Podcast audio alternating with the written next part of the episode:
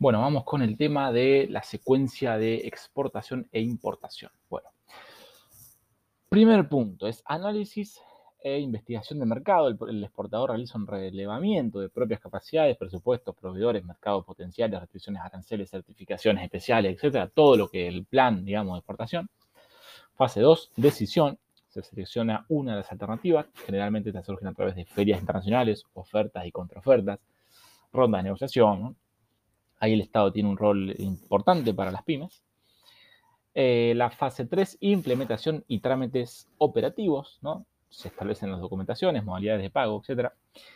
Este, bueno, y en esto tiene tres, eh, etapas, ¿no? la implementación y trámites. La fase 1 de la visión del exportador, evaluación de la propia capacidad de producción, recursos financieros, es un diagnóstico de competitividad, el FODA, fortalezas, debilidades, negociaciones, contactos en el exterior, capacidades, la lógica de exportar, la logística de exportar es cara desarrollo de un proyecto, identificación, análisis y selección de un mercado prioritario. En Mercosur y Unión Europea hay posibilidades de que se venda nuestro producto allá. ¿Están satisfechos con la producción local? Preguntas. Fase 2. Participación en ferias internacionales. Evalúa mercados. Estudia operatorias. Fase 3. Exportador. Se inscribe en el registro de mm, importador y exportador de la aduana. Confecciona la oferta de venta. Fija las condiciones Incoterms, por ejemplo.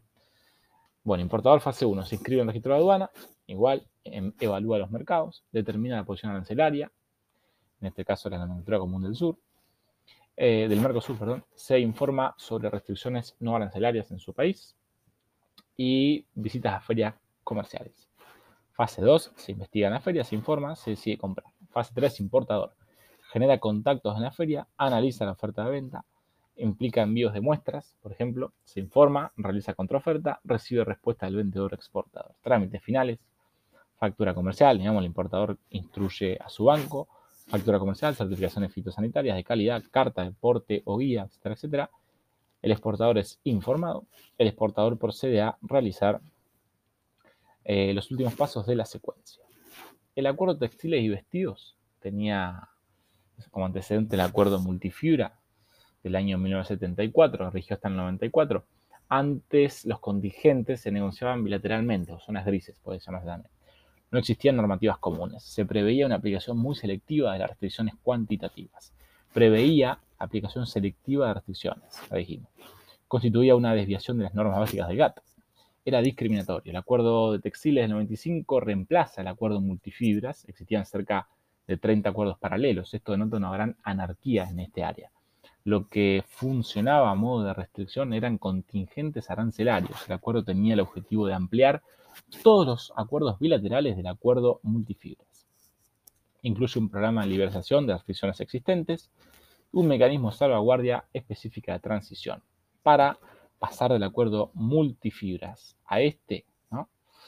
Bueno, existe una serie de los pilares, son las normas y procedimientos relativos a la elección de los contingentes, los órganos de supervisión de los textiles. El órgano es permanente, cuasi judicial, establece decisiones por consenso.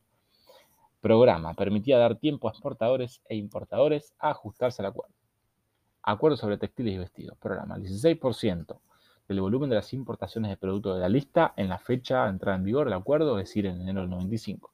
Otro 17% al final del tercer año, eh, al 98, otro 18% al cabo de 7 años, es decir, al 2002, y el resto hasta un 49% al final del décimo año, es decir, al 2005. La relevancia del acuerdo es dar cierto em, orden normativo para esta área. Teóricamente, el comercio evolucionó de forma significativa en el volumen de producción de tecnología, calidad y costos. Bajaron, pero a costa de otros temas. Bueno, acá hay unas noticias. Eh, por ejemplo, México denunció a China de desplazar las exportaciones textiles mexicanas en el mercado estadounidense han tenido que bajar los precios de los productos mexicanos para poder competir con China. Por denuncias de exenciones impositivas, otorgamiento preferencial de bienes y servicios como acero, carbón, etc., transferencia directa de fondos, es decir, subsidios y eh, medidas supeditadas a la exportación. Lanxi en China es la ciudad con mayor compañías textiles y exporta la gran mayoría de los textiles de América Latina. Exporta más de 96 millones de dólares en 2016. El 40% fue a América Latina, es uno de los mercados más dinámico para China. Las ventajas es que tiene servicios de alta calidad de los clientes, precios competitivos a la escala que tienen y productos de alta calidad.